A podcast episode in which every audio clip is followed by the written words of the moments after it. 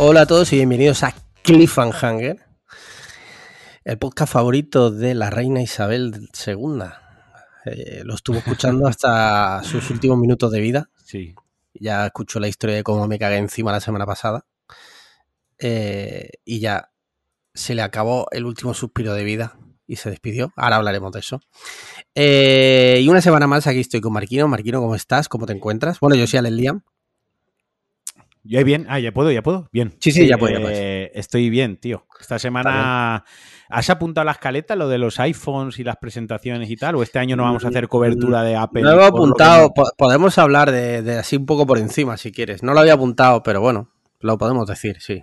Tenía otras cosillas, pero eso también está bien. Ah, nada, nada. Iba a contar que, que- porque hace años que no lo hacía, reservé el iPhone para este fin de semana y fue el, el drama. Bueno, el todo el drama, todo el drama, obviamente, que puede ser reservar un cacharrín, iPhone. un iPhone, quiero decir, todo el, dra- todo el problema y todo el drama que puede Ah, lo- los niños de África todos los días se enfrentan a varias cosas. Una de ellas, beber agua, beber agua limpia o el reservar el iPhone. Claro. Están siempre ahí y es como, joder, ahí, prefiero quedarme sin agua. Sí, pues sí, la verdad, porque yo pillé un apuro del, del carajo, ¿no?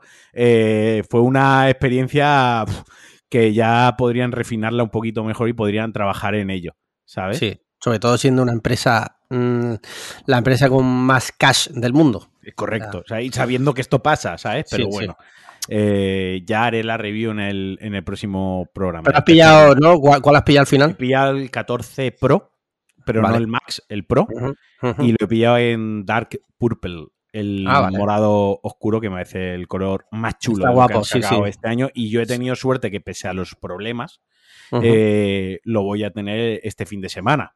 Porque, porque tenemos amigos y tal que lo estábamos reservando a la vez y por problemas en la página web se les ha ido a un mes la, la- la fecha de entrega. Así que bueno, si no, si no me trolean cuando vaya el sábado a Marbella, a la tienda de Marbella. Ah, la has puesto para recoger en Marbella, ¿no? a ver, a ver, un momento. O sea, Sí. me vale una pasta el cacharro, ¿vale? Entonces Sí. yo, si me gasto una pasta en el cacharro, Lo quieres tener day one. quiero ir a recogerlo. No, y Vale. aunque me hubiesen dicho para dentro de un mes, pero lo que no quiero es estar el día esperando al repartidor. Ya. Y que la suerte sea del repartidor. O sea, yo Sí. quiero ir a la tienda, aunque, a ver, otra cosa es que la tienda más cercana hubiese sido la de Murcia, que no iría por el tiempo y por ir a Murcia. Claro. Pero teniendo la tienda a media hora, pues bueno, aprovechamos que también la, fa- la familia, mi familia política está allí, pues aprovecharemos, iremos, eh, los veremos, recogeremos el cacharrito, cenaremos con ellos y nos volveremos, ¿no? Vale. Pero, Ya, pero sí ha ya. sido en plan, mm, quiero ir yo a recogerlo, ¿sabes? No quiero estar lo típico de, ay, que viene el repartidor, que no viene. eh. Ahora resulta que dice que no estoy en casa, ya ves. No, no, Sí, sí. Esto es una news. cosa que hago como excepcionalmente cada X años, pues prefiero yo ir a recogerlo. Ya me lo enseñarás porque tengo mucho, mucho hype con lo que han hecho con el Notch. O sea que ya me lo enseñarás porque yo este año eh, me enfrento a un futuro eh, ambiguo y me quedo con el XS Max un, un tiempo más. Que la verdad tengo que decir que funciona bien. Mm, cambiar de teléfono en mi caso sería un capricho. O- Yo- lujo o ¿cómo era? Luz- lujo o capricho. En mi Lujo caso sería capricho. ca- capricho Sí. Y mi- mientras que me Yo tengo, aguante. que decir, yo tengo que decir que me lo cambio porque la Sí, cámara, el se tuyo me ha- tiene. sí, la cámara se me ha roto. sí, sí. Se ha roto. El 2X directamente no, no se puede utilizar. El cargador, o sea, el, el conector de, de Sí. carga, ya te pregunté una vez a ti, oye, ¿esto sabes dónde lo puedo reparar en Málaga? Y en el grupo lo he preguntado alguna vez. O sea, está mm, literalmente que hay noches que lo pongo a cargar y no se carga. Sí, sí, sí. A, a lo mejor me dice que está cargando y como a lo mejor moviéndome, durmiendo, roce un poco el cable o me Mm. levante al baño, vuelva a la cama y roce un poco la mesilla, bueno, cualquier historia, deja de ir. En el Apple CarPlay igual, si cojo un bache se me desconecta y luego la pantalla se ve que se me lleva un golpe y la pantalla como que se ha salido un poquito hacia afuera levantada, ¿no? y la puedo apretar y todo y hace como resorte, ¿no? Entonces, eh, tiene las horas mala pinta, mala pinta Entonces, eso. todavía está en el suficiente buen estado como para que yo se lo lleve a Apple y, y crean que está bien cuando lo Ah, vale. la Has, hecho lo de entregas Sí. el teléfono y te descuentan algo, ¿no? Sí, porque se quedaba entregando este. No, a ver, no me descontaban un pastizal, la verdad. Bueno, que pero no, algo, algo, teniendo en cuenta que Pero está roto. pero, ay- pero ayuda. No, no, y Claro. ayuda, ayuda al. De hecho, el terminal nuevo se me va a quedar entregando este más barato de lo que se me quedó este, el iPhone 11 Ujú. Pro, cuando lo compré sin entregar ninguno a cambio. Ah, joder, qué bien. Qué Entonces, en realidad, la renovación va a ser incluso más barata que cuando yo compré este nuevo, ¿no? Entonces, si no, si no, probablemente yo hubiese esperado eh, hasta el año que viene, hasta que este ya estuviese mm, Para el arrastre. del todo para el arrastre, ¿no? Pero bueno, mm, he aprovechado un poco el. Como el 14 Pro no va, no va a bajar de precio hasta el año que viene, Sí, da igual que lo que me espera que se. Imagínate que se me rompe este en enero. Ya. Es que va, a- va a costar lo mismo en enero que ahora. Sí, Pues sí, mira, lo, cambio ya ahora que este todavía lo puedo entregar y, y ya está, ¿no? Esa ha sido un poco la, la mentalidad que yo he seguido. Yo de, de pillarme alguno el, el 14 Pro Max. Yo es que ya ese tamaño no quiero nada más pequeño. Tío, Yo una es vez que- que, pruebas yo- ese yo tamaño, es que. Totalmente en o sea, totalmente en desacuerdo porque yo he probado ese tamaño, Ya. yo he tenido el 7 Plus y yo lo he explicado, es que vamos, para mí, para mí, ¿eh? Va sí. contra natura. Quiero decir, un móvil, la propia palabra lo dice, móvil. Móvil, tiene que ser, movilidad, tiene que ser fácil de transportar. Yo me paso el día delante ¿Sabes de... lo que pasa? Pero es, eh, tú lo has dicho, fácil de transportar. A mí lo que me pasa es que como tengo la polla tan grande, Sí. estoy acostumbrado. Y te- y- Ah. bueno, escúchame, escúchame. Eh, tenía que decirlo, tenía que decirlo. Casper, eh, tan grande no la tendrás cuando puedes llevar el móvil en el bolsillo siendo Max y que no te moleste. Digo yo, Ah, digo sí, yo, sí, digo yo. Sí, cierto, cierto. No, es que me lo, sí me que lo ato a la pierna. A mí es que sí que me molesta el móvil. En, el, en el bolsillo, sobre todo cuando voy en moto. No, pero, joder, yo me paso el puto día delante de dos monitores de 27 pulgadas, tengo iPad, tengo el portátil, tengo la tele grande, o sea, tengo un montón de pantallas grandes por si quiero ver cosas a lo grande, ¿no? Eh, las, fo- las fotos de tu micropene, por ejemplo, cuando me Sí. las mandas, pues se lo pongo a la tele 65 pulgadas para poder apreciar algo. Pero cuando salgo a la calle no necesito otra pantalla grande, o sea, esto está lo- hasta las narices de pantallas grandes. Pero, o sea, yo entiendo que hay gente, de hecho, eh, Apple sacó el iPhone mini precisamente porque hay, hay un público y yo eso lo entiendo. Lo que pasa es que yo, por ejemplo, cuando me siento con el móvil y empiezo a ver TikToks de deficientes mentales, quiero verlo en su máximo esplendor. Quiero ver cada detalle, analizar cada frame, cada píxel, ¿sabes? Cada diente No, que, no, que sí. le falta. Necesito verlo lo más grande posible. Entonces, para mí el Pro Max, para mí ya es el estándar. De hecho, me gustaría que Apple cogiera el, el iPhone Pro Max, el que fuera, y lo hiciera el modelo más pequeño, de ahí para arriba, que hubiera como tres o cuatro tamaños hacia arriba. Ya Para mí sería óptimo. Yo para mí es como va contra natura de lo, de lo que yo busco en un teléfono, que Ya. es que sea cómodo, que sea portátil, porque ya para, para pues, si quiero ver un vídeo rápidamente y no quiero encender el ordenador, tengo el iPad, que en el iPad se ven, ya tiene una, si quiero editar fotos, yo las fotos, la mayoría, como se sincronizan las fotos, yo las edito en el iPad, aunque uso el mismo software de edición que en el iPhone, pero sí que es verdad que puedo hacer zoom, que puedo como más cómodo, ¿no? Puedo apreciar mejor la- la- el, el iPhone lo utilizo para hacer la foto y luego para subirla a, a Twitter o lo, o lo que sea. Y al final yo lo he basado, la decisión la he basado básicamente en, en eso. Por eso no pillo el Max, ya te digo, por, por un tema de... Y que cuando voy en la moto, tío, eh, a mí me gusta ir en la moto si puede ser sin, sin mochila, sin sin ninguna bandolera cogida a la pierna para dejar. Yo intento llevarlo todos los bolsillos en la moto. Y ya, y ya te digo yo que ir en moto con un teléfono grande en el bolsillo es molesto. Es Ya. molesto. Ya. Bueno, pues después de esta pequeña diatriba sobre los nuevos iPhones, eh, ¿qué te parece si eh, contestamos a las preguntas de nuestros mecenas? Sería lo suyo. Sería lo suyo, porque, bueno, si es la primera vez que nos escuchas, pues debes saber que tenemos unos mecenas muy amables. Tú puedes formar parte de ellos si quieres, desde 3 euros al mes. Eh, y cada semana, si quieren y buenamente les apetece, nos envían preguntas que nosotros muy gustosamente respondemos aquí. Entonces, pues mira, vamos a ver qué tenemos por aquí. Claro, hoy el lunes les ha pillado un poco a contrapié a nuestros mecenas. No sé qué nos vamos a encontrar, si va a haber muchas preguntas. A ver, perdona que está cargando, ¿vale? Sí hay cositas por aquí. Mira. Eh... Vale. Hugo Blanes. Hugo Blanes dice: Hola Cliffhangers. Pregunta Pizpireta. Bien, bien. Dice: Ahora que se ha muerto la señora de los trajes de colores, es decir, la reina de Inglaterra, ¿qué opináis del chupapollismo de absolutamente todos los medios de comunicación para con ella? De repente se nos han olvidado todas las historias con Gibraltar o los estragos que hacen sus súbditos en nuestras playas cada verano. Muchas gracias de antebrazo. Por cierto, a ver cuándo me invitáis.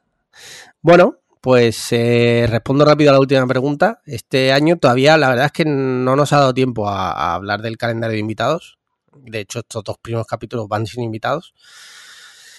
¿Y quieres responder a la pregunta o te parece que pasemos, porque está en la escaleta lo de la reina Isabel escaleta. Eh, a ver, eh, él dice que opino del, del, chupapollismo, ¿no? De los periodistas y tal con el tema. Lo que creo, lo que sí que creo, hombre, a ver, yo no lo. Yo no.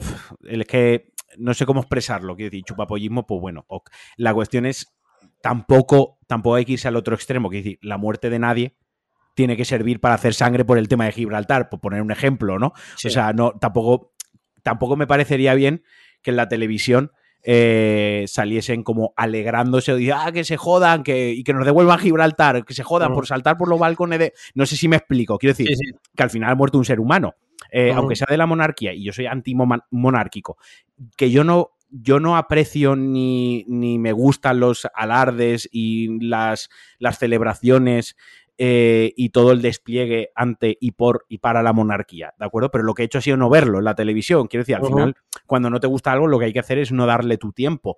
Y, y e insisto, hay otros problemas para mí asociados a la monarquía más grandes que el espectáculo que se hace en la televisión. Vaya, eso es una parte, ¿no? Eh, pero por otra parte, o sea, quiero decir, al final lo que mi forma de protestar, entre comillas, es pues no lo veo, eh, no formo parte o no doy mi tiempo eh, viendo la publicidad que meten entre tanto, etc., etc., hmm. pero tampoco me parecería bien que fuese una ocasión para hacer sangre contra los ingleses, contra cualquier tema, ¿no? Y, entre comillas, alegrarnos de la muerte de, de, una, de una persona. No sé si... Quiero decir... Sí, sí, te entiendo. Al final es un ser humano y, y, soy el primero que digo monarquía, guillotina, yo soy el primero que dice, pero hay, hay gente que decía que era reptiliana. Reptiliana, claro. o sea, V era como lo de la serie V, ¿no? Eh, por eso vivió tanto, ¿no? Quiero decir, que creo que, que, yo digo cuando lo de la monarquía, monarquía siempre digo lo de la guillotina, de sacar la guillotina, pero obviamente lo estoy eh, exagerando. Creo que la forma de acabar con la monarquía debería ser por una manera democrática y, ¿no? y civilizada. Pero si te parece, e, ese, ese, eso déjalo para luego. Pero eh, vamos a centrarnos en la pregunta de Hugo, que creo eh, que es interesante, porque yo sí que he visto un poco más la tele. Si es verdad mm, que me sorprendió un poco ver como de repente en España, ¿no? Toda la figura de la reina Isabel, que lo entiendo porque es un personaje histórico y evidentemente hay que tratar el tema con solemnidad y con respeto. Eso por descontado. Pero sí es verdad que también me sorprendió un poco ver como de repente era como todo el mundo, no sé, me sorprendió, ¿vale? Que no digo que no, me parece ni bien ni mal. Entiendo que pues están ahí y cada uno pues consume en la tele los canales. Hay canales, también te digo que hay canales un poco para todos los gustos. Yo no he visto todo, yo solo vi un trozo de Telecinco un día y ya te digo que eso me llamó un poco la atención. Yo, pues bueno, mientras se trate la noticia con respeto, como tú bien dices, un ser humano y encima es parte de la historia de Europa y un poco de la humanidad, porque ha estado ahí la tía 70 años reinando, pues evidentemente creo que es un tema bastante relevante. Te guste o no, pero bueno, a ver, ha estado ahí la señora. Es un punto histórico, ¿no? Hemos visto eso. Dicho lo cual, pues, pues sí, estoy un poco de acuerdo con él. Me ha sorprendido, me ha sorprendido. Pero bueno, ya sabemos que, al final es un show la televisión y sí, tiene que subirse al, que subirse al tío Bim que, de minutos. sí, correcto. Es un hecho histórico, como muy bien dices tú, te guste más o menos, pero es un hecho histórico. Que decir, el COVID no nos gusta a nadie, pero es un hecho histórico. eso está ahí. Eh, eh, cuando el 11S, pues todo lo, toda la información. claro, era un, hecho histórico, de ese momento. Claro, esto es un momento histórico. Obviamente va a haber muchísima gente que se va sentir atraída y va a querer estar todo el día enganchado, enganchada a información constante sobre ese tema. Eh, y tú te subes al tío vivo porque vives de eso, de eso van las televisiones y ya está. decir, en 2022 las televisiones tampoco engañan a nadie, ¿no? Eh, entonces, pues bueno, veo en parte que es normal que se suban al tío vivo y lo continúen y, y, ya está. ¿Qué van a hacer? ¿Sabes? Se van a poner a ignorarlo y a hablar de y a poner reposiciones de la que se avecina. Claro, porque entonces se comen la tostada a otros canales. Claro, ya está. Funciona así, por suerte, por desgracia. Funciona así. Mira, siguiente pregunta. Ingeru Herrera dice: ¿Qué opinión tenéis de la app? es que este tío es gilipollas. ¿Qué opinión?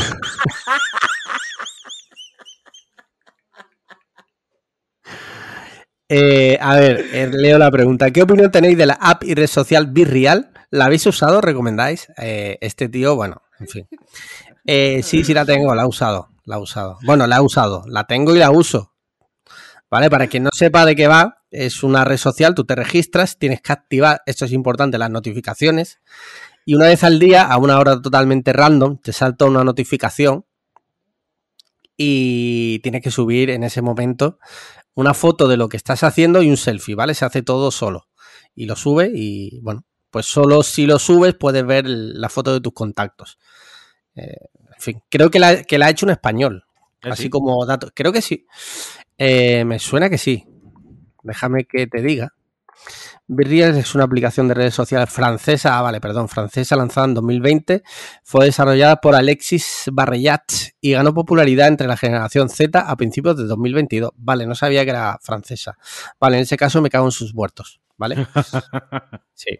Eh, en fin, no sé, no, no creo que Virreal tenga mucho recorrido, pero bueno, ahí estamos. Yo es que siempre que sale una aplicación o una red social, lo que hago siempre, me registro mi número de usuario para que no me lo roben. Si luego la red social no tal, bueno, pero yo por lo menos ya tengo Alex Liam, Sí, sí. para que no puedan suplantar mi identidad.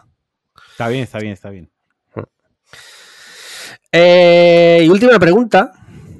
Última pregunta. Nacho Lasaosa dice: Cambio de día de grabación y os ponéis el 12 en lugar del 13, pero mejor incluso que con suerte os puedo escuchar antes de mi cumpleaños, que es el 14. Hombre, pues desde aquí felicidades anticipadas, eh, Nacho, que te den muchos regalitos. Dice: Así que hilando el tema, ¿algún regalo especial que os hayan hecho? No tiene por qué ser solo de cumpleaños. Bonus track, Marquino. Mejor artista concierto del festival. Mira, responde si quieres a lo último primero. Lo he contestado en, en la tan ganas, sí, ya. Lo he contestado la previa. Vale, o sea, le he vale, contestado la previa. Ay, amigos. la. Y, y en cuanto a lo del regalo, es la tercera vez que nos Sí, lo preguntan. Sí, sí, es buena esa pregunta. Es la tercera vez que nos lo Sí. preguntan y cada vez creo que he contestado una cosa diferente. Sí. Eh, joder, regalos especiales. Primero habría que definir qué es un regalo especial, ¿no? Porque Claro. yo creo que se tiende a, a confundir a algunas personas, no digo todo el mundo, pero algunas personas, que un regalo especial es un regalo muy caro. No, No, tiene no, por no. qué ser así. Yo, por ejemplo, tengo, una vez me regaló, yo que soy una persona que, que tiene mucho apego a las cosas, a los objetos, porque me evocan sentimientos, ¿vale? No por el objeto en sí, sino por lo que me evoca ese objeto. Hace muchos años, cuando Balón y yo estábamos empezando, me regaló un, tenía un espejo, ¿vale? Lo pintó y alrededor del espejo empezó a escribir letras de canciones de los planetas, ¿no? Para mí eso, por ejemplo, tiene mucho valor ese espejo. Creo que hace poco lo pintó, me cabreé un montón porque para ella decía que era una tontería, que era... Pero para mí, regalo. claro, No lo podía para, pintar sin- para sin- mí sin tenía muchis- mucho valor eso. O sea, muchísimo valor. Igual que a lo mejor una camiseta que ella me regaló cuando empezábamos a salir, que a lo mejor la camiseta en otro contexto es fea de cojones, pero, es, pero para mí esa, esa camiseta tiene un valor incalculable. Por eso mismo, porque me evoca ese día que estábamos, acabábamos de empezar a salir, bla, bla, bla. ¿No? Entonces, normalmente los regalos especiales para mí van más por ahí que el hecho de que me regalen, yo que sé, un juego de la Play, ¿sabes? Sí, sí. Yo creo que lo he contado alguna vez, pero si no lo cuento esta vez, eh, un regalo que me hizo mucha ilusión, un regalo muy especial, fue cuando me regalaron el casco de Stur Trooper, eh, que es oficial, bueno, va con el certificado de que está hecho con lo- el molde de los props original eh, y toda la historia, y aparte es un casco que en el momento que me lo regalaron costaba mucho de, de encontrarlo y lo tuvieron que pedir meses antes a Reino Unido, bueno, toda la historia, ¿no? O sea, todo lo que rodeaba en sí, lo que era más que el, el- el propio casco en sí, pues me hizo mucha ilusión. Claro. Y ese es uno de los que recuerdo con, con más cariño, que habrá habido otros, seguramente, pero ahora casi siempre uno de los primeros que me viene a la, a la mente suele, suele ser ese. Muy bien. Pues mira, con esto y un bizcocho ya hemos terminado las preguntas. Esta pregunta, vaya, se repetirá en Navidades sí, cuando llegue eternamente, Reyes, sí, sí, sí, a sí. preguntar que cuál es el regalo de Reyes que Más más, ilusión especial. nos sí. hizo cuando nuestra abuela no sé qué, ¿sabes? O sea, En, el- en su lecho de muerte nos regaló un cama vuelve, feo y dijo, toma. Esto vuelve, ya te digo, Sí, esto sí, vuelve. Totalmente. Muy bien, pues mira, si te parece, vamos a pasar a los hot takes. Eh, mira, un tema, ¿vale? No es un tema de actualidad ni nada, es un tema que tú viviste hace poco, que me lo contaste, yo lo viví el sábado y creo que es interesante. Vamos a hablar de ello. Lo he titulado aquí en mis apuntes. El delivery está destruyendo los restaurantes, ¿vale? Eh, ayer, que te he contado en la previa que fuimos al Primark. Sí. Después, pues, ¿qué hacemos? Pues vamos a comer, venga, vamos al Popeyes. Bueno, no, no fue vamos al Popeyes, sino vamos al Vialia, que hay más variedad que en el Larios. Y al final terminamos en el Popeyes, ¿vale? Bueno, eh, hice el pedido por la máquina, lo pagué, porque ya venía un poco avisado de lo que tú me contaste Sí. que te pasó. Estuvieron media hora para Sí. servirte. Es que. Literal, literal media hora esperando. Mientras no paraban de salir pedidos del delivery. Y era como, bro, mm, aquí también, que ya me pasó hace poco en un McDonald's, fuimos a comer al mediodía, Paloma y yo, que habíamos ido al médico, no sé qué, teníamos como 40 minutos para comer, venga, vamos al McDonald's. Escúchame, o sea, una hora esperando. Había un Sí, sí. tío ya que se puso a chillar, eh, pero le, le doy la razón, empezó a chillar esta frase, los de aquí también comemos. Y es que, toda la razón. Si tú te centras solo en el delivery, tío, y los, de- y los que estamos aquí como gilipollas que ya hemos pagado, aquí estamos de pie esperando el pedido, ¿qué coño pasa? ¿Sabes? Y, no, no. y a ti te pasó lo mismo, ¿no? Sí, sí, nos pasó igual. Los que estamos ahí de pie esperando parecíamos gilipollas. Y, a ver, la- yo entiendo que al restaurante gana lo mismo eh, con delivery que con mesa. Sí. O sea, pero con delivery les es más cómodo porque entrenan la comida Sí. y luego no tienen ni que limpiar la mesa, ni, ni, Mm. ni cobrar, ni nada. Eso va totalmente automatizado, ¿no? Pero sí, eh, sé que era media hora porque ayer estuvimos mirando a ver si Popeye se entregaba aquí en, en casa, porque ¿Ah, han sí? abierto uno cerca. Entonces no entregaba en ninguna plataforma. Entonces yo me fui y miré en Google Maps a ver si el Popeye es cómo estaba de lejos, a ver el Mm. horario en que abrían y tal. Y vi las reviews de este que han abierto aquí al lado y todas eran negativas. Y todas Sí. eran media hora esperando, 30 minutos. La sí. comida me la comí fría. No sé cómo, eh, otro que ponía, no sé cómo estará el pollo en realidad de bueno o no, porque como me lo comí frío y seco, porque ya media hora esperando, todo era 30, además todos coincidían, no eran 20 minutos, 40, no, todos ponían 30 Media minutos. hora, sí, sí. Media hora de espera, tío. Media hora de Tuvimos espera. media hora, tuvimos media hora, sí, sí, sí. Entonces, lo que me hace sospechar que ya tienen hasta el, la media hora es deliberada. Quiero decir, que tendrán como tiempo para los pedidos de tienda, como en media hora se sirve, ¿no? Esto tenéis Sí. como media hora para servirlo. Y lo tienen estandarizado así, porque si en Viale es media hora, en Plaza Mayor que yo fui estuve media hora antes de pirarme, y aquí también es media hora, es porque tiene que ser ya una cosa de, de que las indicaciones son eh, primero se atiende delivery hasta que el pedido lleve media hora en espera, que entonces se saca el pedido. Pero escúchame, eso es una mierda, tío. O sea, el delivery, eh, yo qué sé, tío. Pues mira, no en plan mal, pues créate una Dark Kitchen para delivery. Ya, Y- tío, pero... Yo qué sé, ¿no? Por, por- Entonces, a lo mejor no quieren cosas. hacer delivery porque les sale más caro. O sea, quiero decir, Ya, esto- mete más gente, tío. Yo qué pero, sé, ya, colega. pero es que, a ver, el- el- esto hay que intentar relativizarlo y entender que el- al final el capitalismo es esto. Quiero decir, al final estamos empujados a que ellos van a, a atender el servicio que más dinero les dé, sí, el que más supuesto. rentable les salga. Y si ahora les sale eso más rentable, mamamos. Y ya está. Y al final, entre comillas, entre comillas, todos, todos, todos hemos participado en que prefieran ahora ese modelo de negocio que atendernos allí porque todos hemos pedido y Sí. pedimos habitualmente. Quiero Ujú. decir, en parte, en parte todos somos culpables en el sentido de que todo, yo primero, yo ayer mismo estaba viendo para que pedir Popeyes y hubiese jodido a una persona como tú que estaba allí esperando. Y mañana puede ser que sea yo el perjudicado, ¿no? Entonces, quiero decir, al final, entre todos hemos empujado un poco a que McDonald's, Popeyes, me da igual, Burger King, el que sea, prefiera darle prioridad al delivery porque gana más dinero, porque fideliza más, porque pasa una cosa. Si el, yo te pido hoy el Popeye, o me da igual lo que te pido, y en Ujú. un cuarto de hora tú me lo traes a casa, a mí me ha fidelizado. Sí, sí, porque voy a, porque es más cómodo pedir a domicilio que ir yo a comer. Es más, hecho- es más probable que yo te pida, me lo invento, ¿eh? Pida tres veces por a- tres veces en una semana al Burger King por la comodidad de que en un cuarto de hora lo tengo a casa, que que yo coja y me desplace tres veces al Burger King porque es tiempo de ir, tiempo de esperar, tiempo de volver. Entonces, ¿cómo me fidelizo? ¿Cómo voy a pedir más veces a la semana? Me van a fidelizar más. Y de eso somos todos partícipes y culpables. Y ellos al final, como, como restaurante y marca que son, pues habrán hecho sus números y habrán dicho, mira, preferimos que esto, que no venga gente, porque tenemos menos trabajadores, porque no necesitamos gente de sala, gente para limpiar las mesas, Sí, sí, gente sí. para atender en caja y podemos meter más gente en la cocina, que al final es lo que saca trabajo y lo que nos da más dinero. Joder, pero eso es una mierda, tío. Ya, pero una decir, mierda como un piano. al final no hay que olvidar que es fast food. Quiero decir que, que la Pero, aten- la claro, pero atención precisamente por eso, tío. Pero fast food era que en 15 minutos estabas comiendo, tío, no que en media hora te estoy dando Sí, el sí. pedido.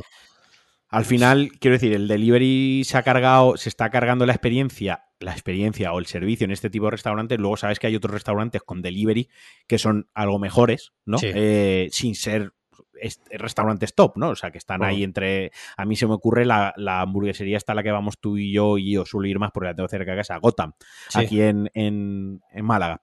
Mm. Que Gotham tiene delivery, pero las mesas las atienden en el momento Sí, y sí, sí, forma y te sacan la comida y luego tiene pues ahí al repartidor esperando, le sacan su hamburguesa y se la dan. O sea, no Mm. afecta a un servicio, no afecta a otro, pero claro, ya estás pagando una hamburguesa, una cena es algo más 10, caro 12 que- pavos, sí. más caro, ya sales a 20 euros, entre bebidas, entre a 20 euros por cabeza, que no son los 10 Ya. euros por cabeza que sales en un fast food.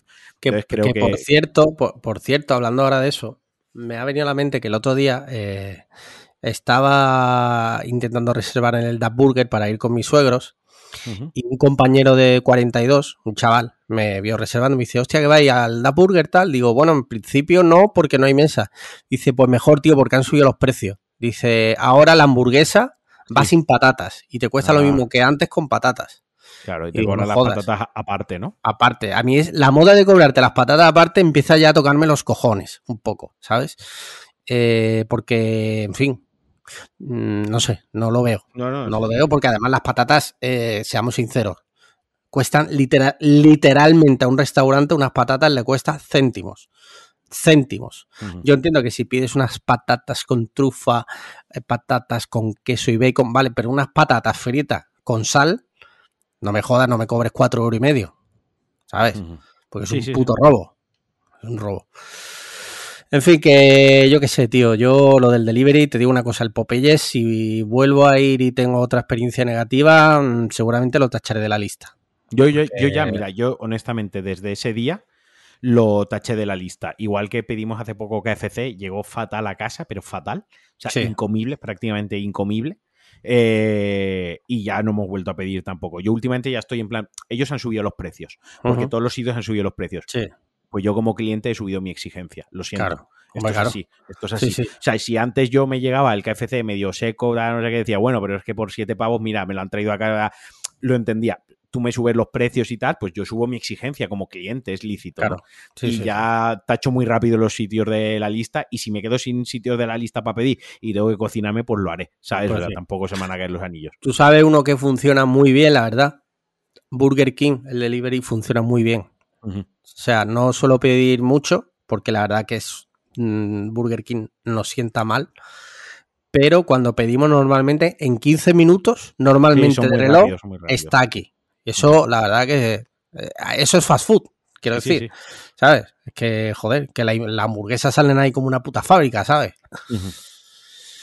Muy bien, pues dejamos este tema un poco. Otro, otro problema del primer mundo junto a reservar el Sí. iPhone. Correcto, sí, hoy la verdad que el día va de los niños de África hoy cuando terminen de escuchar el episodio se van a sentir muy, muy, muy representados. Mira, eh, ¿te acuerdas que hace un- unos meses hablamos de- del club de pajas, pajas entre colegas? Sí, sí, sí. Es que resulta que me ha salido hoy un, un, un tweet, te, te lo voy a leer. ¿Conoces nuestro juego La Liga del Cum? Ver, ver reglas, ¿vale? A ver. Te voy a leer. Es que, es que digo, esto lo tengo que comentar en el podcast, tío. Te voy a leer las reglas. Estas son las reglas. Dos competidores se enfrentan con el objetivo de ser el primero en forzar la corrida del rival. Vamos bien. Entiendo, entiendo el funcionamiento del juego, hasta ahora bien. Para ello se disputa un enfrentamiento dividido en rondas de un minuto. En cada ronda, uno de los compañeros jugará el papel de atacante, mientras el otro ocupa la posición de defensor. Las posiciones se alternarán en cada ronda. Va- vamos bien, ¿no? Por ahora. Sí, sí. Vale. Eh, atacante, dos puntos. Puede estimular. puede estimular al rival de la manera que quiera, utilizando la parte de su cuerpo, técnica o posición que considere más oportuna. ¿Vale? ¿Ven? Eh, Me estás dejando sin palabras. O sea, estoy Sí. a, a to- punto. Defensor, dos puntos. Debe resistir su excitación frente a la estimulación del rival, aceptando sin entorpecer los movimientos del atacante. O sea que si estás defendiendo, manos arriba. No entonces, ¿qué, defensa es esa? Mental.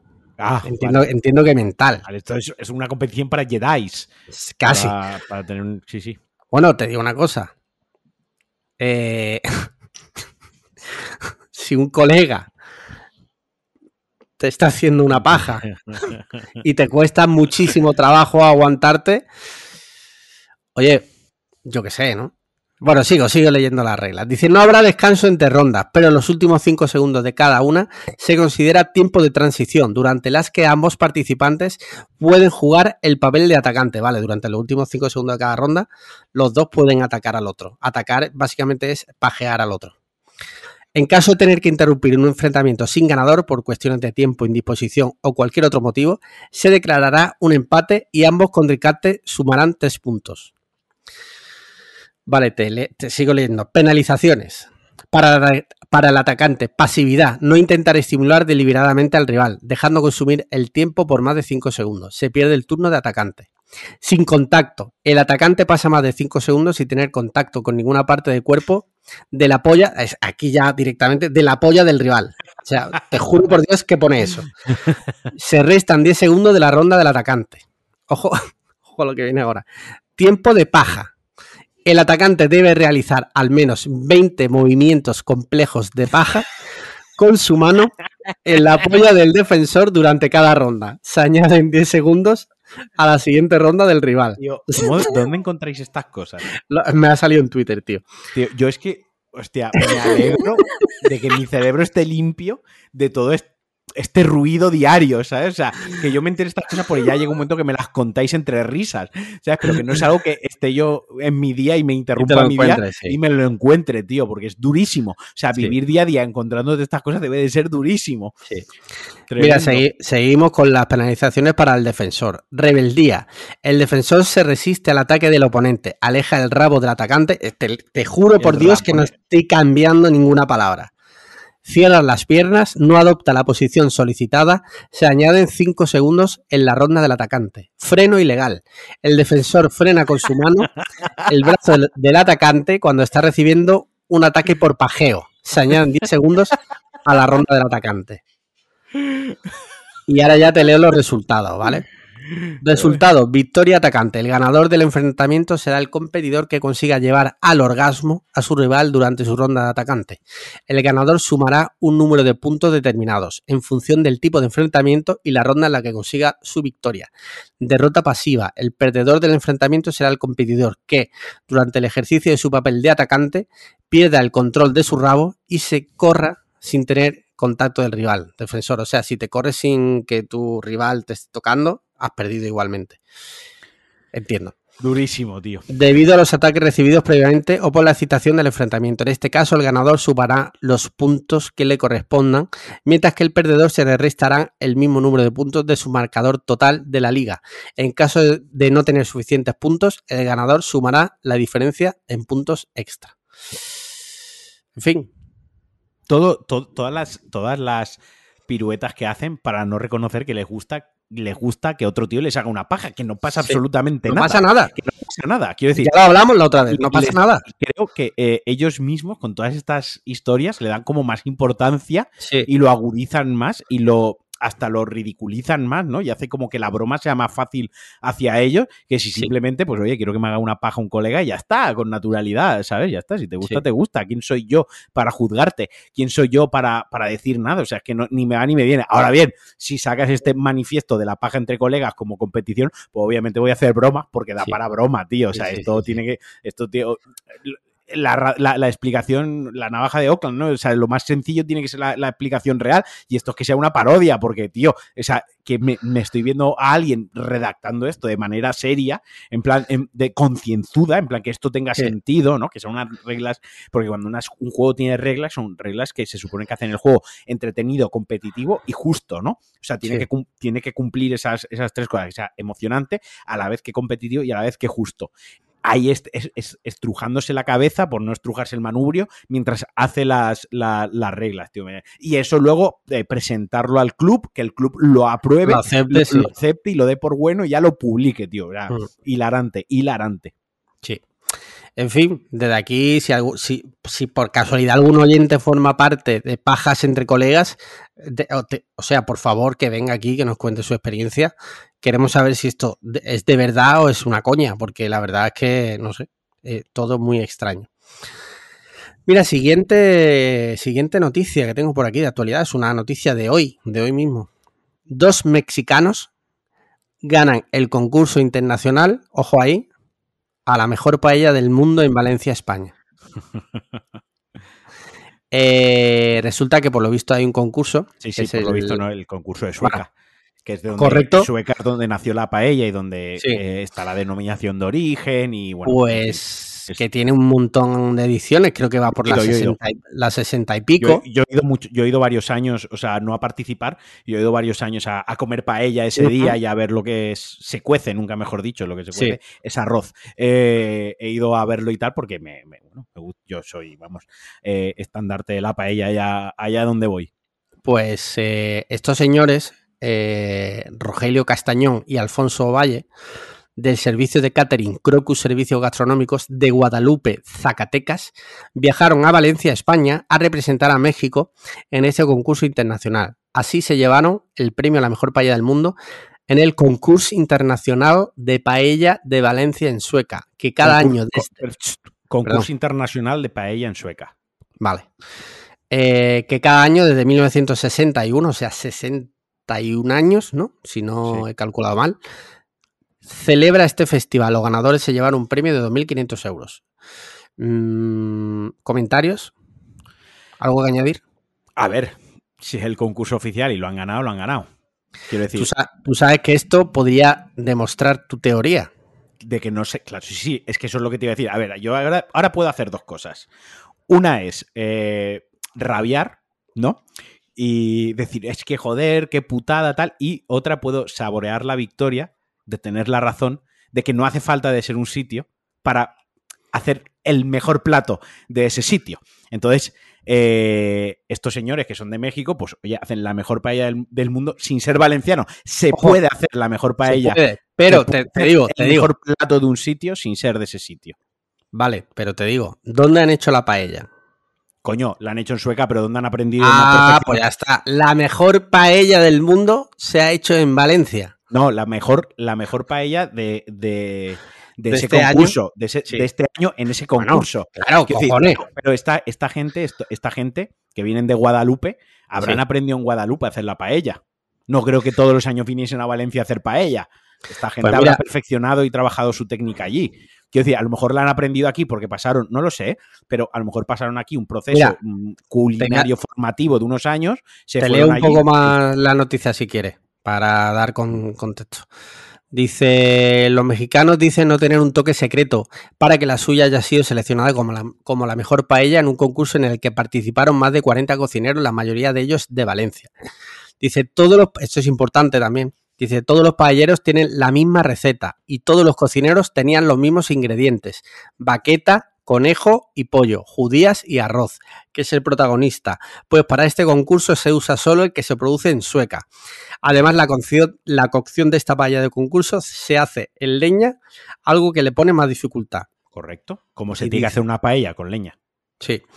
Y continúa este, estos dos señores. Dice, esta práctica que empezó como una oportunidad de negocio, pues según Castañón, muy poca gente elabora específicamente la paella valenciana en Zacatecas, les ha dado ahora a estos dos cocineros muchas satisfacciones y un sello internacional con el que ahora tienen un objetivo, que es difundir la paella valenciana y tratar de mejorar su técnica y, por supuesto, Yo- seguir haciendo paella. Yo me imagino que... To- Si Que- van a difundir la paella por México, yo a tope con ellos. Me imagino que, que ellos en su catering harían paellas. Claro, o sea, no. eso, a lo que me refiero es eso, es que tú, a lo mejor ellos cuando, no sé si en su periodo formativo o en su juventud o en algún momento conocí, Habrán pasado por España. habrán pasado por España, aprendieron aquí a hacer la paella, no lo sé, eh, les enseñaron la técnica, se fueron a México, la empezaron a hacer, a hacer, a hacer, porque al final el- la- esto lo haces a base de la práctica. Lo empezaron a hacer hasta el, hasta el punto que son capaces de hacer la mejor paella del mundo. ¿Por qué? Porque aprendieron aquí la técnica. Hace 60 años, a lo mejor, o hace 100 años, pues no podían aprender la técnica, porque hace 100 años no habían cocineros mexicanos que pasasen por aquí tres meses o un año de, formación, de experiencia vital en el que trabajas aquí, ¿no? Pero a día de hoy, que es algo relativamente fácil y que se da comúnmente que, que la gente pues viaje a otros sitios para trabajar, sobre todo en hostelería, es un, es un sector que se da mucho a trabajar fuera de, de tu país, tanto por experiencia como por oportunidades, pues oye, ya está. Mm. A mí me parece estupendo. Quiero decir, yo. Sí, sí, para mí la clave ha estado en lo que tú has leído. Todos tenían la misma receta y además Sí. la receta que has leído es la receta canónica, es la de verdad, con el arroz de sueca, el arroz de sueca, que es el bo. Eh, si ¿Hay eso- alguna marca? ¿Hay alguna marca para.? Digo, para por si queremos un día hacerlo en casa. sos o la fallera. Tú si vienes a mi casa hay arroz sos o arroz la fallera. El arroz sos se hace en sueca. Eh, es de Valencia también, o sea, Vale, se- vale. será, es de la albufera también. De hecho, el arroz sos y el arroz la fallera, eh, mucha de la producción se limpia en la misma fábrica. Eh, Y luego se envasan dos paquetes diferentes. Quiero decir, el arroz de la albufera sueca, la albufera pertenece a, parte de la albufera pertenece a sueca, etc. etc., ¿no? La cuestión, que si, si lo han hecho todos con las mismas reglas, las mismas Sí. A tope, tío. O sea, y yo súper orgulloso y súper contento de que eh, gracias a esto le tengan un, como dicen, un sello y un reconocimiento para que allí en su país y en su zona sea todavía más conocida la paella valenciana. O sea, yo vaya. Pues desde aquí animar a nuestros oyentes de México que vayan a buscar a estos dos señores a su catering, su restaurante, lo que tengan, y Pues- se coman una auténtica paella Voy a, valenciana. decir una, voy a decir una cosa, porque con los valencianos tenemos mucho cachondeíto, ¿no? Tenéis mucho, y, y etc. Y la paella y toda la historia, y se nos pincha mucho y tal. Entonces, yo conozco a Bueno, a valencianos. ver, no, no, que os pinchemos. Es que literalmente un guiri ah, sube una receta de paella a internet y ese hombre o se suicida o lo matan. Yo conozco, yo conozco otros valencianos que, que están como yo exiliados, ¿no? Están en el exilio. Pero, Y pero cuando- para exiliar hay que irse del país. Y, y cuando, claro, pero del país valenciano. Y cuando les, nos, cuando alguien les enseña un arroz o tal, empiezan con el, eso no, eso es arroz con cosas, se ponen como a la a- al vacilón y a la defensiva, ¿vale? Entonces, en otras cosas de la vida, en otras cosas de la vida, ponerse a la defensiva, ponerse con el vacile y tal puede servir. Pero estamos hablando de comida. Entonces, yo siempre abogo, yo siempre soy partidario de la estrategia opuesta. Tú me enseñas algo que es deleznable y en lugar de atacarte, yo lo que hago es decirte, te invito a una paella en mi casa, vas a probar una paella de verdad. Nadie rechaza comida gratis. Nadie rechaza comida gratis. Cuando a la gente la invitas a comer, ya de entrada tienen una actitud, eh, digamos, como más abierta, ¿no? Como, o sea, más receptiva, porque los estás invitando a comer y a nadie le amarga un dulce, a todos nos gusta que nos inviten a, a comer, ¿no? Entonces, lo que no hay que, la batalla hay que, hay que hacerla bien, o sea, la batalla es, pues ven a casa, yo te preparo una paella valenciana, de verdad, hecha por un valenciano, con los cánones, con, la, con los mejores ingredientes de la zona que yo pueda en- encontrar, ¿no?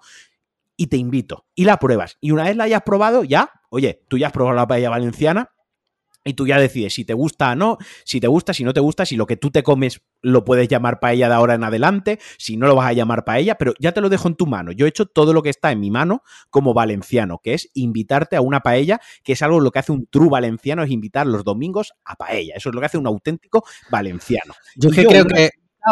tú ya decides. Y creo que esa es la guerra que hay que hacer. Es que la horchata no sé qué. Es que tomas horchata de mierda chufi. Bueno, no te rías. Toma la horchata que tiene aquí. O tiene en Madrid. O tiene en Galicia. Que es la chufi, que es la que venden en el supermercado. ¿no? En lugar de reírte porque bebe esa horchata.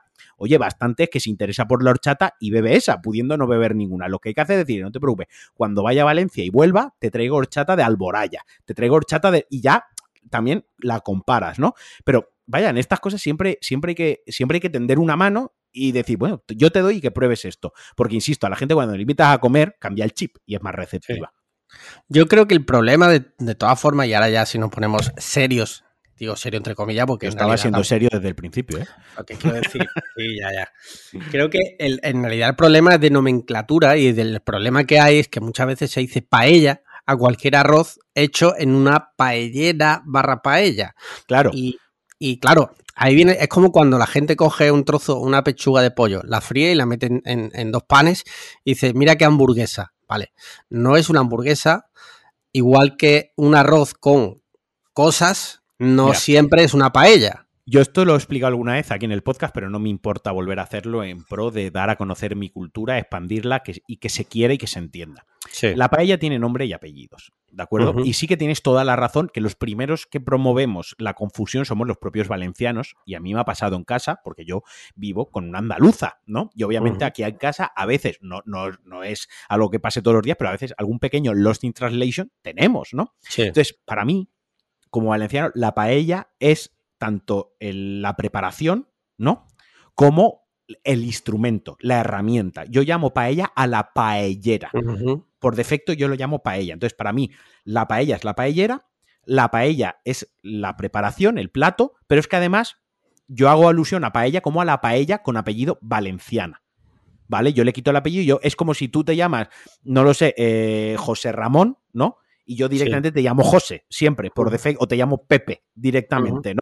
Tú eres José Ramón, tú tienes, vale, pues esto es un poco similar. Yo, por defecto, paella para mí son las tres cosas, pero sí que es cierto, una cosa es la paellera, es el instrumento eh, de cocina con las dos asas, que puede ser pues de metal o puede ser lacada, puede ser negra, etc, etc.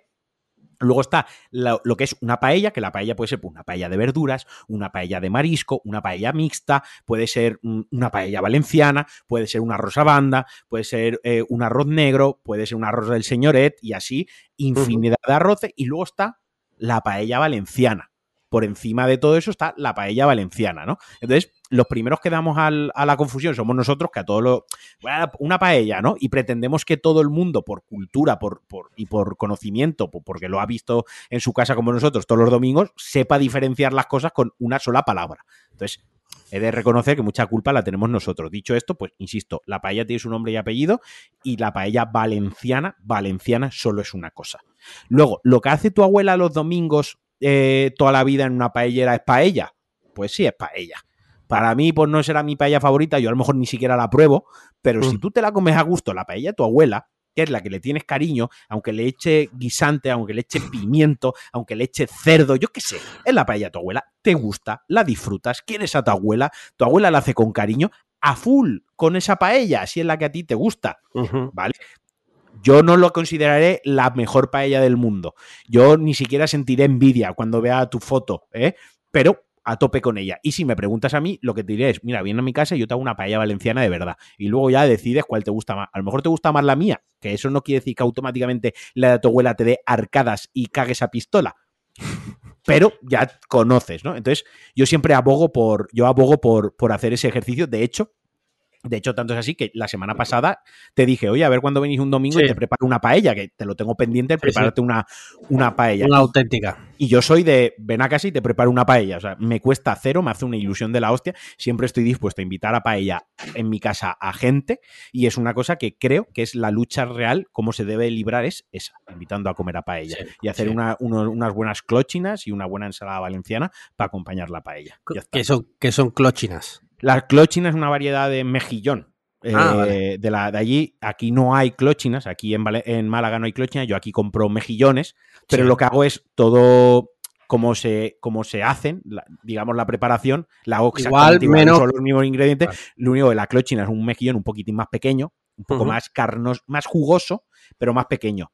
¿Vale? Vale. Que es una variedad que hay, pues allí, ya está. Yo lo que hago, pues en lugar de ponerme, vuelvo a lo mismo, no hay que ser gilipollas. En lugar de poner, es que esto no es porque no Sí. lleva clochina, bueno, no pasa nada, porque no tengo clochina, lo que tengo mejillón, pues lo hago con mejillón. Mejor eso que no comerlo. Es que también Claro, claro. a la gente hay que explicarle, o sea, mejor eso que no, que directamente Claro. no comerlo. No seamos Sí, sí. tontos, ¿sabes? Estoy de acuerdo. Hmm. Muy bien, con esto queda zanjado el tema de la mejor paella del mundo. Ya sabemos que es mexicana a día de hoy. Y Eh, el mejor sushi se come en Valencia. Sí, sí. Ok, cada uno, pues. Eh, mira, hay un tema que hemos empezado a hablar antes, y es que ha muerto la reina Isabel II Sí. del Reino Unido. Murió el. No sé si fue el viernes, ¿no? El, El viernes, sí. El, no, el El jueves, ocho de- el jueves, el jueves. el el 8 de jueves. septiembre, vale. El Jueves, 8 de jueves. septiembre. Eh, y bueno, pues todavía pues, están ahí porque ahora la burocracia está ahí con todo su mecanismo funcionando a full. Y bueno, pues nada, descanse en paz esta señora, su hijo, Carlos, el príncipe Carlos, que ya ha tomado posesión de, bueno, no sé si se dice tomar posesión, pero bueno, ya es oficialmente el rey de, de Inglaterra y se hace llamar Carlos III. Y esto ha generado pues debate de todo tipo, o sea, desde gente que se ha alegrado y ha hecho referencia a todas las atrocidades que han hecho los ingleses por el mundo. Luego otros debates sobre países que pertenecen a la Commonwealth que dicen que a raíz de la muerte de la, de la reina se van a declarar republicanos, tipo Jamaica y demás. En fin, un batiburrillo de cosas que la verdad es previsible cuando algo así pasa.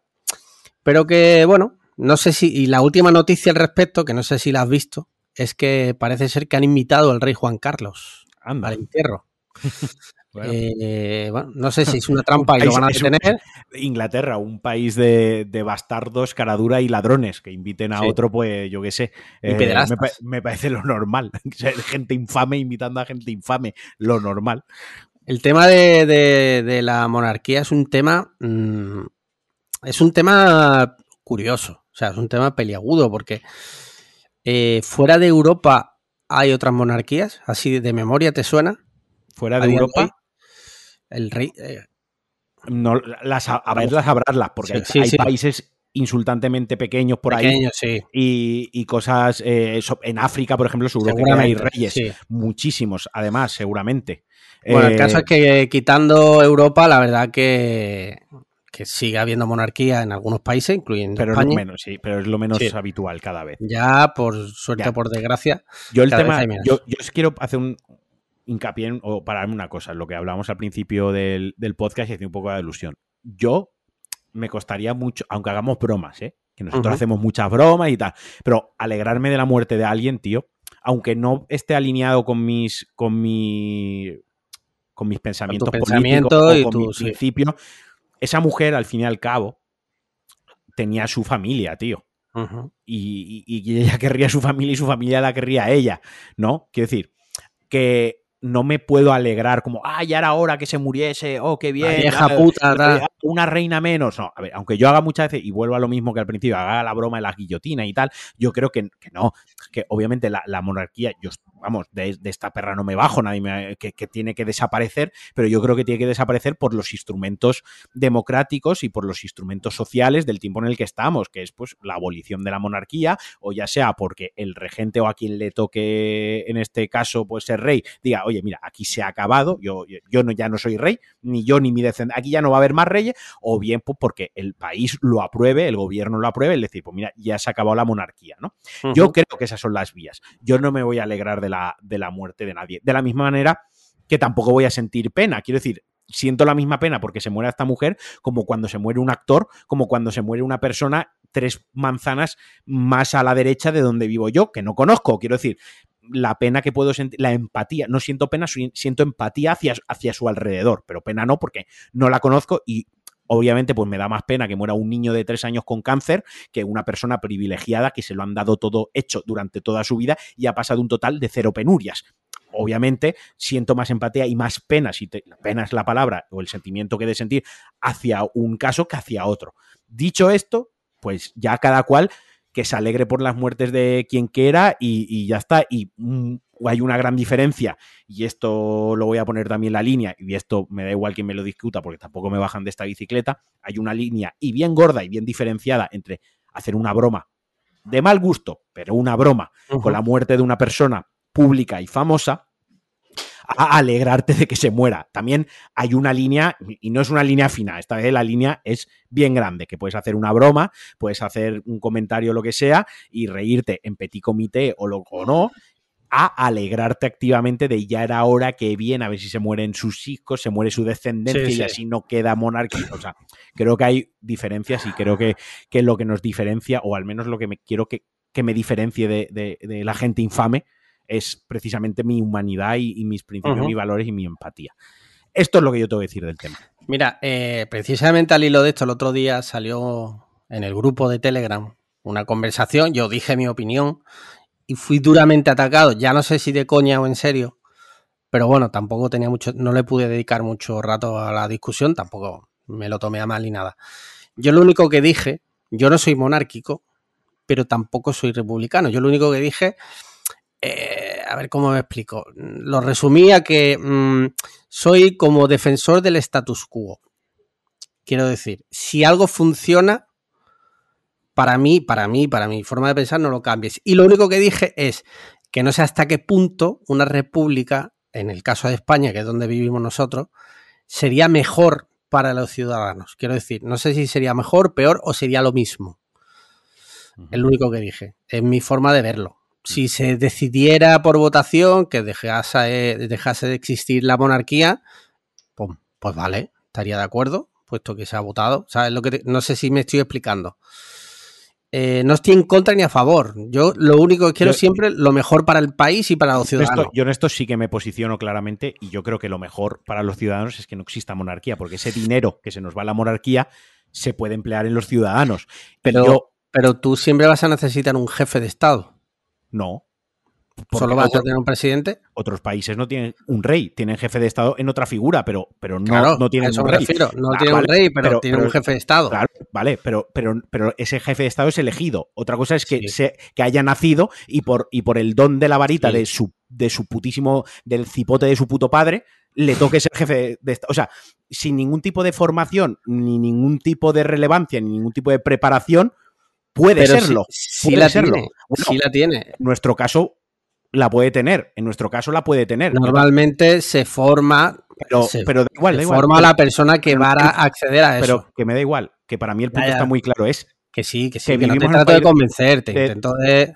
Vivo en un país democrático y yo quiero que quien sea jefe de Estado, presidente del gobierno mm, y presidente de la Junta, lo elijamos entre todos. A mí, los derechos por nacimiento, eso, para mm, el medievo, el feudalismo y las novelas de George R. R. Martin, cojonudo, me flipa pero en 2022 derechos de nacimiento los menos, porque al final un derecho de nacimiento se fundamenta en pisotear a los que están abajo, en esto es mío o esto me, ha tocado, ¿por qué? Porque he nacido así. Bueno, escúchame, es que eso ya se ha acabado, es que ya las cosas ya no son por haber nacido, o sea, soy rey porque he nacido, porque llevo este apellido, no. O sea, tú si quieres ser rey, pues te elegimos entre todos. Y si no nos gustas tú de rey, elegimos a otro rey. Y si se tiene que llamar rey, que se llame rey. Si se tiene que llamar mm, jefe de Estado, que se llame jefe de Estado. Si se tiene que llamar canciller, lo llamamos canciller. Y si lo queremos llamar, mm, no lo sé, tío, el, la reinona de la fiesta de las pajas del club de los colegas pajeros, lo llamamos así. Es que me da igual, pero lo elegimos entre todos. Entonces, para mí, eso es el bienestar de, un, de un Estado. Me da igual. Que tiene que haber un jefe de Estado, perfecto, pero lo elegimos entre todos. Que lo queremos llamar rey, me parece estupendo, pero que se postulen dos reyes más de la familia de los Borbones, que salgan por ahí en plan, no, no, no, no, la sucesión la quiero yo porque por derecho mi abuela era la prima que luchó en la batalla de no sé más, y se postulen tres. Y de esos tres, elijamos al que nos guste, pero al menos ya hemos elegido entre tres. Eso es lo que eh, yo quiero, la elección. o sea, estoy de acuerdo contigo que eso, eso es óptimo. Eso es óptimo. Y justo. Y justo en el sentido de que, evidentemente, si se vota democráticamente, pues te tienes que comer lo que salga. Obviamente. Solo digo, yo bajo mi punto de vista, ¿vale? Que ya digo que ni estoy a favor ni estoy en contra. O sea, por ejemplo, lo que se ha descubierto recientemente del rey Juan Carlos, que se lleva a comisiones y tal, evidentemente me parece atroz. Y no estoy de acuerdo. Evidentemente. Y estoy, o sea, en de eso estoy totalmente en contra. Obviamente. La, historia está en que si no hubiese sido rey, pues no, probablemente no se los hubiese llevado. Porque no hubiese tenido ese poder, no hubiese estado al alcance. No, hubiese estado, un jefe de Estado y un jefe de Estado hubiera estado en la misma posición de poder. pero la, diferencia es que al jefe de Estado lo hubiésemos podido meter en la cárcel y hubiésemos puesto a otro. Estoy de acuerdo. esos son los pequeños matices. Estoy de acuerdo. Son, los pequeños matices que, que, marcan la diferencia. Son esos matices los que, los que marcan la, la diferencia y por eso insisto, si a mí al rey se le pudiese meter en la cárcel como a cualquier otro ciudadano, si se sometiese a las leyes del resto de los ciudadanos, y insisto, cuando hay una sucesión del rey, hubiese una votación de quién es el siguiente rey entre los. Mira, pues tenemos estos cinco PLL, pues bueno, son estos cinco, son estos cinco. Pero al menos tenemos una elección. Y si uno no lo hace bien, a la puta cárcel y, a elegir otro PLL. ¿Me explico? Pero al menos tendríamos esa elección y al menos sabríamos que se enfrenta a la ley como nosotros. Porque ahora puede ser alguien que me diga, bueno, pero es que el jefe del gobierno o los políticos también se escabullen. Digo, bueno, pero también hay políticos que han ido a la puta cárcel. O sea, a verlos sí. haylo. Pero reyes que hayan ido a la puta cárcel, cero. Esa es la diferencia. Quiero decir, cero. Al menos políticos tenemos, ya tenemos, y de los últimos 15 años hacia aquí, tenemos ya la seguridad y la es fehaciente de que, de que llegado el momento van a la puta cárcel. En mayor o menor pena, que salen y siguen teniendo dinero, bueno, esos son otros temas, pero ya hemos avanzado, ya al menos van a la cárcel. Y eso es así, pero con el rey sabemos que no. Sabemos que si el rey coge y mide, pues me piro fuera, me voy a seguir y me seguís pagando y me voy unos años y luego vuelvo. Y es un cachondeo y sabemos que eso también pasa. Entonces, partiendo de esa base, quiero decir, en España el crédito que podía tener la monarquía y el rey don Juan Carlos, el crédito que podía tener, ¿no? El, el, la, sí, el que tenía antes de que se destapara. Se, se la ha cargado. Totalmente, totalmente. en eso, en, bueno, ha hecho, ha hecho esto por el país. Bueno, vamos a... se lo ha cargado, tío. Entonces tú tienes crédito, tú tienes credibilidad y tú tienes un pase hasta, hasta que traicionas esa confianza, entre comillas, ¿no? Obviamente, yo, eh, eh, eso obviamente es una traición lo que ha hecho, yo lo que hizo. Yo que tenga que haber un jefe de Estado, ya te digo, como si tiene que, no sé, como si lo queréis llamar Pini Winnie, el, ¿sabes? El presidente Pini Winnie. pues vale, me da igual, rey, Pini Winnie, jefe de Estado, ponerle el nombre que queráis, pero que lo votemos, ya, me da igual. Si tiene que ser un, Borbón, pues que se presente los 20 Borbones y el que tenga cara de menos un normal, pues ese lo, el que tenga menos genes cruzados y repetidos, ese lo votamos, Mira, vamos, a hacer, vamos a hacer una cosa, ¿vale? El tweet que pondré de, de este episodio ¿vale? RT si quieres que siga el rey. Fab si quieres que se quita el rey y se ponga. Al revés, que nos llevaremos más, más retweets. RT, RT si quieres que el jefe de Estado sea Piniwini. Piniwini. Eh, y Fab si quieres que siga siendo el, príncipe Felipe. ¿Vale? y lo que salga ahí se llevará al Congreso y, tal cual lo que salga de, esa, de ese tweet se, se hará en España. ¿Vale? Desde aquí os garantizo que eso va a pasar. Que, eso va a pasar. Es Así que, va a ser un tuit garantista. Garantista, sí, señor. Y acataremos lo que se, lo que se decida ahí. Muy bien, pues ya está. Pues desde aquí descanse en paz eh, Isabel II y que su hijo, pues yo qué sé, pues que haga lo mejor que pueda y que sepa. De hecho, lleva toda su puta vida preparándose para el puesto. El otro día leí una cosa que me hizo mucha gracia, eh, que es 73 73 años y empieza a cotizar ahora, ¿sabes? Sí, Impresionante, nivel de Carlos III. Mira, tengo otro tema, pero si te, bueno, si te parece, ese tema lo dejamos. ¿Quieres que hablemos eh, de lo que ha presentado Apple? Así un poco por encima. Eh, ya lo hemos, hablado al principio, ¿no? lo único que no, hemos, no hemos dicho, no sé si viste, el, como usuario de Apple Watch, el Apple Watch Ultra, no sé si lo has visto. Vi, la, conferencia, la vi, la Ah, yo, yo no la vi porque es ¿cuándo fue? El, miércoles pasado. Ah, coño, vale, yo estaba en el CrossFit, vale, por eso no la pude ver. El reloj, a ver, a mí el reloj, tengo que decir una cosa, me parece una puta pasada. Lo que no me gusta tanto es que vale mil pavos, mil putos pavos un reloj. Es verdad mm. que está pensado para deportistas extremos y todo eso, hasta ahí, de acuerdo. Pero la verdad que el reloj me parece guapo. Bueno, técnicamente está pensado para deportistas extremos usuarios de Apple, porque sin un iPhone no bueno, claro. Obviamente. Quiero decir, que no va para el, no va para los deportistas en general, va para los deportistas dentro de Apple. Imagínate ser un deportista de élite, perdón, de riego y que tu vida dependa de un Android, ¿sabes? es demasiado jugarte la vida, ahí queda eso. Eh, bueno, pues ya está. Eh, con eso, si quieres, terminamos y pasamos a videojuegos. Cuéntame, recientemente. No, está jugando a nada porque tuve lo del festival y toda la historia. He seguido con el The Last of Us, el remaster. Vale. Y poquito más. No he podido, no he podido hacer, no he podido hacer mucho. Yo he estado dándole duro a la Switch.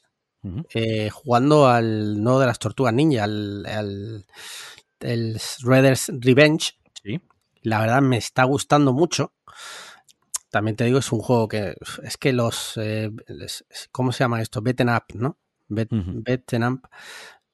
Ups, Marquino se ha ido. ¿Me oyes? Alex, he perdido a Alex. Ahora, vale, acabas de volver. Vale. Beaten up. Eh, son juegos que me encantan. Si es verdad que son todos muy parecidos.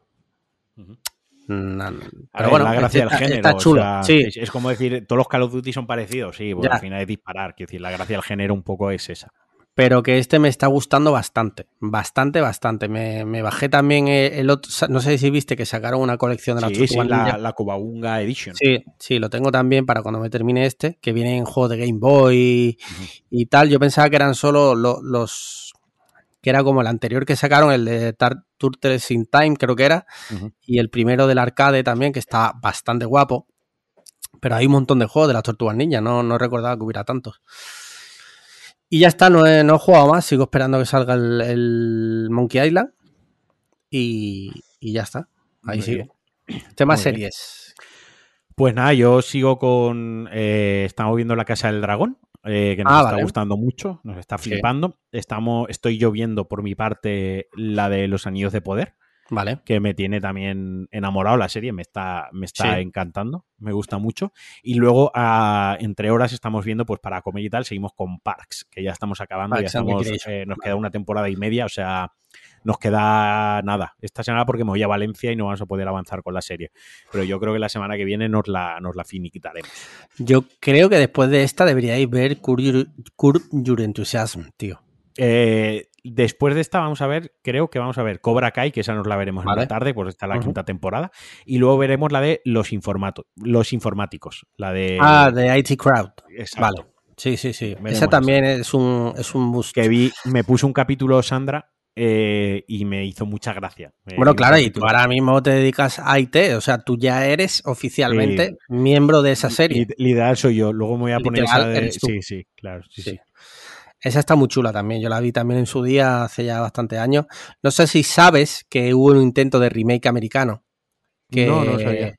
Creo que hicieron solo el piloto, que incluso el, el negro era el mismo. Sí. O sea, él, él hacía el mismo personaje.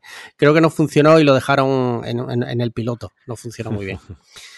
Eh, si te mola, mírate también Silicon Valley de HBO. Es muy, muy, muy buena. esa he visto tío. alguna. Muy algún buena. capítulo. Ese lo he intentado y no ha acabado de gustarme. No, hostia, tío, No. a nosotros nos gustaba un montón.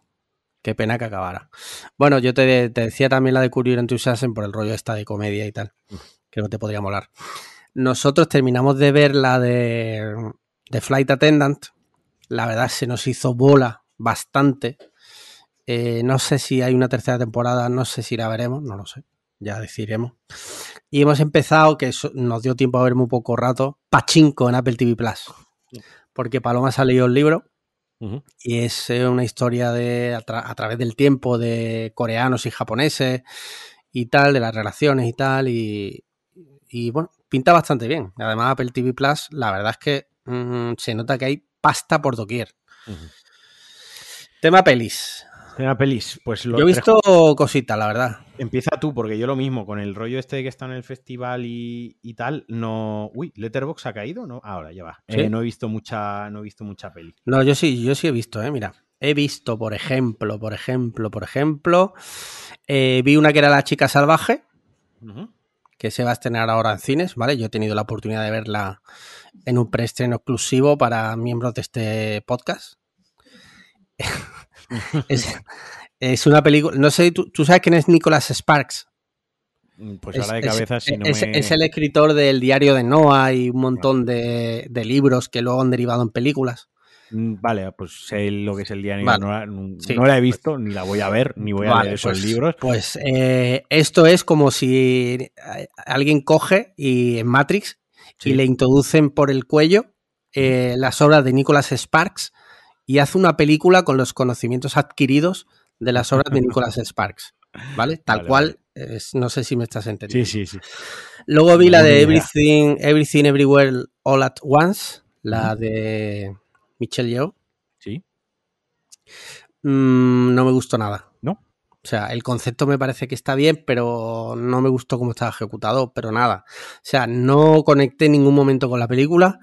Eh, la historia, sin más, creo que la historia, Creo que tiene un, un sentido del humor muy peculiar, que o te hace gracia o no te hace gracia. Yo qué sé, y tío, creo que por ahí empieza que la película eh, te pueda gustar más puede ser, o menos.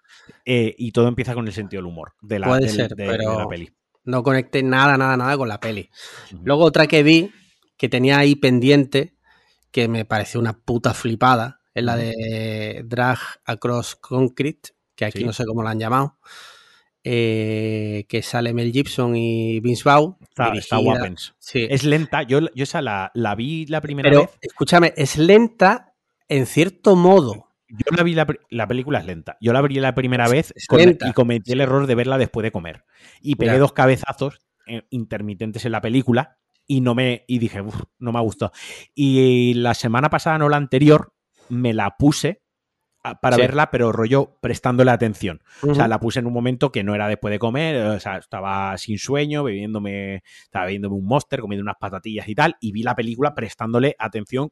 De hecho, ni miré el móvil, en plan, mis cinco sentidos estaban puestos en, en la película y me gustó mucho. O sea, como a veces también el momento en el que eliges para ver Sí, hombre, según claro, película claro, eso es importantísimo. tu sí, percepción totalmente. sí.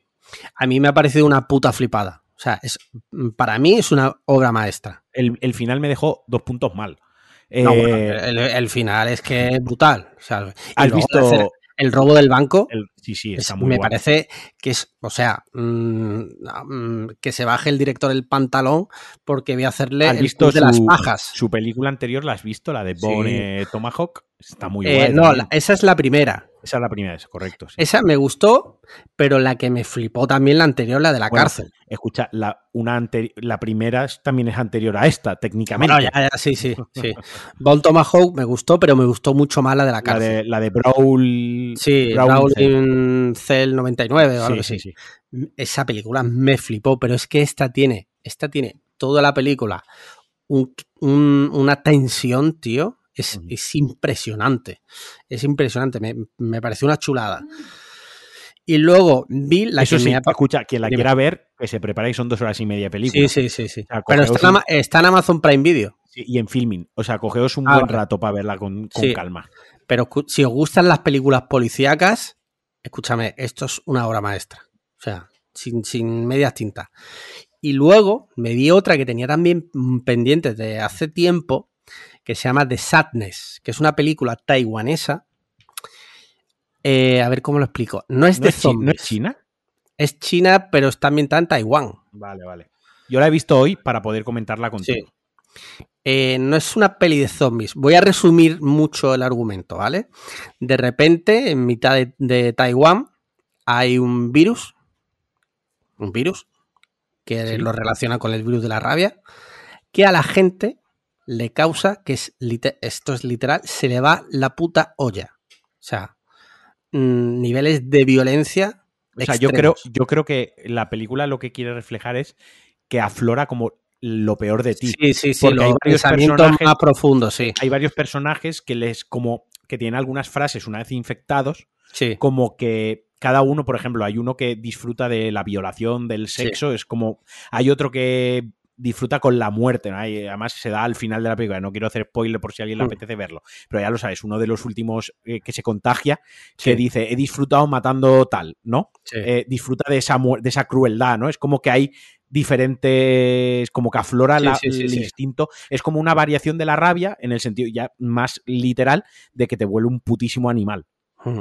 A mí la película me ha parecido una puta pasada. O sea, el nivel de gore, el nivel de tal. Esto, cuando la vi, mm, la estaba viendo, me estaba acordando de Milcar. No sé si recuerdas cuando vino. Sí, sí, que decía que, dijo- este tipo de películas las que decía-. Claro, porque decía, a alguien se le ha ocurrido esto. O sea, la cabeza de ese hombre, de, ese- de esa mujer que se le ha ocurrido esto, ¿cómo tiene que estar?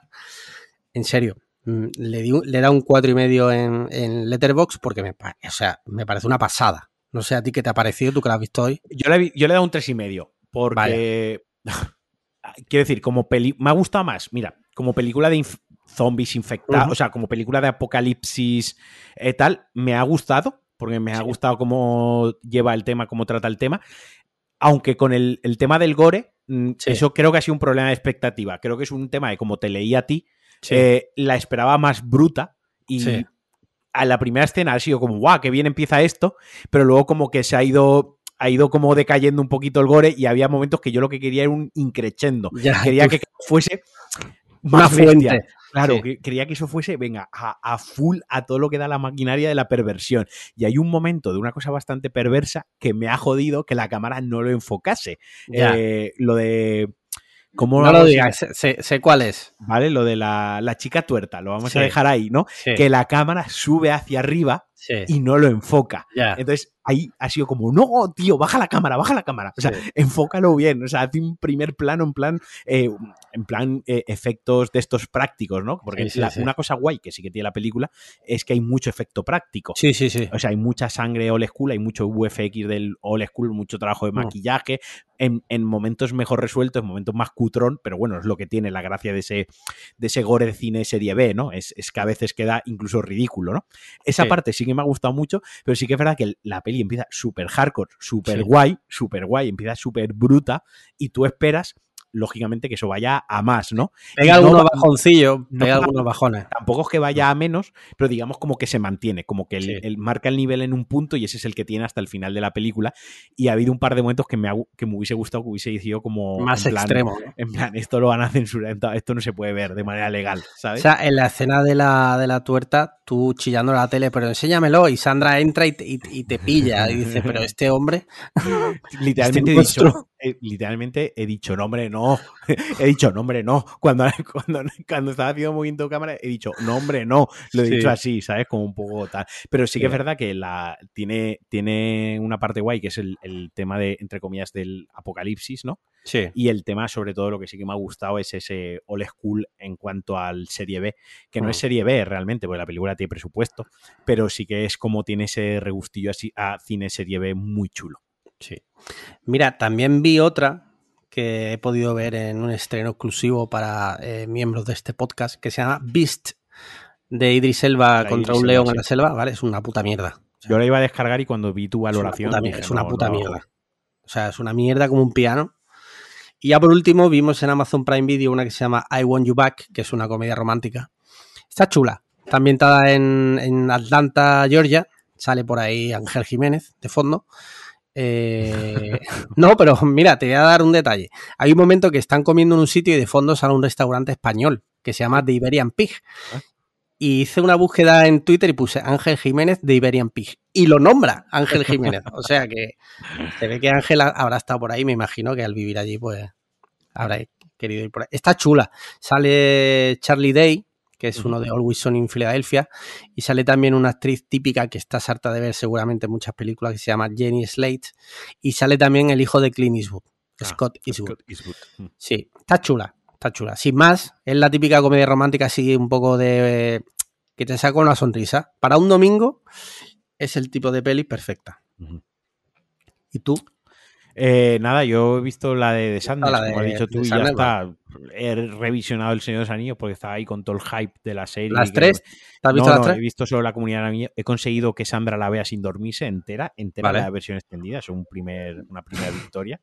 La semana que viene le daré, le daré descanso y a la siguiente ya le haré ver las dos torres, eh, poco a poco.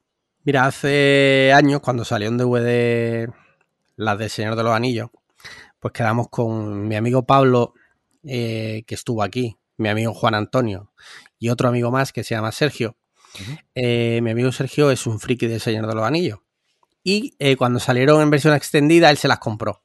Y quedamos un día en su casa para ver las tres películas versión extendida una detrás de otra. Y eso ¿vale? acabó, eso acabó en las reglas estas que has leído Sí. antes. No, eso acabó que a la media hora estamos, estábamos literalmente cancelando el plan. En plan de esto no hay quien cojones se lo trague.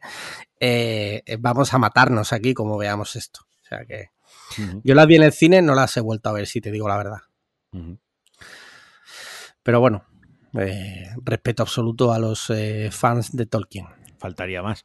Sí, hombre, son gente buena, son gente sana, como se ha demostrado, tiene una comunidad muy sana que para nada es racista ni para nada es eh, nada malo. Son gente sana, son gente buena, sí. Muy bien, pues yo creo que con esto Con podemos esto y un- finiquitar, ¿no? Sí, con, con esto y un bizcocho. Hasta mañana a las 8. Ujú. Eh, pues nada, muchas gracias como cada semana por haber estado ahí hasta el final. Eh, y pues nada, mm, ya sabéis, 5 estrellas en Apple Podcast, comentarios y likes en iBox y retweets. Bueno, retweets si queréis República o Fab, República Piniwini. República Piniguini o Fab si queréis eh, re- eh, Monarquía, Reyes. Muy bien. Pues nada, pues ya está, hasta la semana que viene. Un abrazote. Chao. Chao.